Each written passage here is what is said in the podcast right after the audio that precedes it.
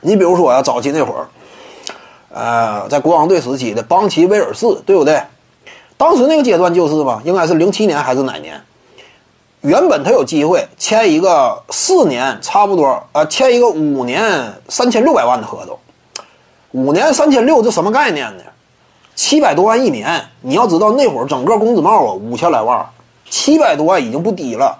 当时的姚明，他是新秀合同期结束之后签了一份顶薪续约合同。当年的姚明薪水多少？一千四百来万。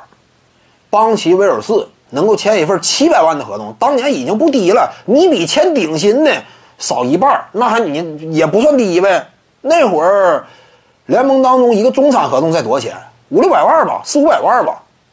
中产合同没多钱当时，所以邦奇威尔士呢，五年三千六啊，已经不少了。但是他错误预估了形势，等了一段时间之后呢，其他球队纷纷已经把钱花出去了。按理说呢，他就当年呢。他要是再早那会儿的话，放话五这个稍微要价比这个再高点如果说时机对的话，差不多能签上。但问题是那会儿时机已经错过了，国王队没等他，一看一看他撂狠话呀，就就考虑到他不见得到底最终做出什么决定，所以国王这块呢，先签了别人了，钱花没了，其他球队呢也都没等，就那个时间点已经过去了，那完了。你没有办法，只能签了个底薪，对不对？相对小的一份合同，加盟的哪支球队？某支球队吗？结果到了某支球队之后呢，他也心灰意冷，因为这玩意儿很正常，受到了严重打击。他整个职业生涯没挣多钱，那个年头，呃，新秀合同啊也没多大，对不对？不像现在一整，你像德兰德利艾顿，新秀合同期内差不多均薪一千多万，那个时期不是这样，新秀合同没有这么高，眼看着。自己要实现财富自由了，五年三千六，只要动一动手，点个头就能签下。结果错过了，所以他到某支球队之后呢，心灰意冷，状态也不行了，就受到打击了。那结果就混混到 CBA 了，成为 CBA 历史之上啊，也算是一个标志性事件。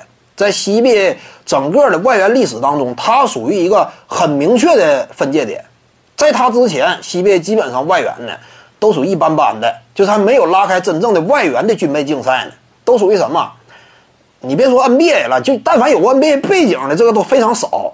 都是什么？这这这，呃，不一定哪儿划拉来的，就是边边角角啊，这乱七八糟联赛，实力层次也非常有限。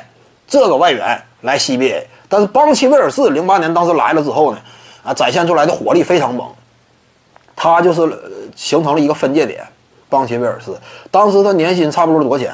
才四十万美金，月薪好像有五万吧，据说，月薪好像五万，差不多整一年也就挣四十万，不多呗，当时不算多，但那是个开始。在之后呢，西北联赛就掀开了外援时代了，就是大牌外援就开始频繁引进了，那是个开始。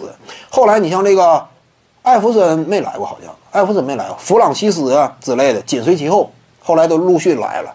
包括还有斯蒂芬·马布里，如果没有邦奇威尔士这个呃节点呢，马布里恐怕也不会说对西边看一眼，对不对？徐静宇的八堂表达课在喜马拉雅平台已经同步上线了，各位观众要是有兴趣的话呢，可以点击进入到我的个人主页当中，在专辑页面下您就可以找到它了。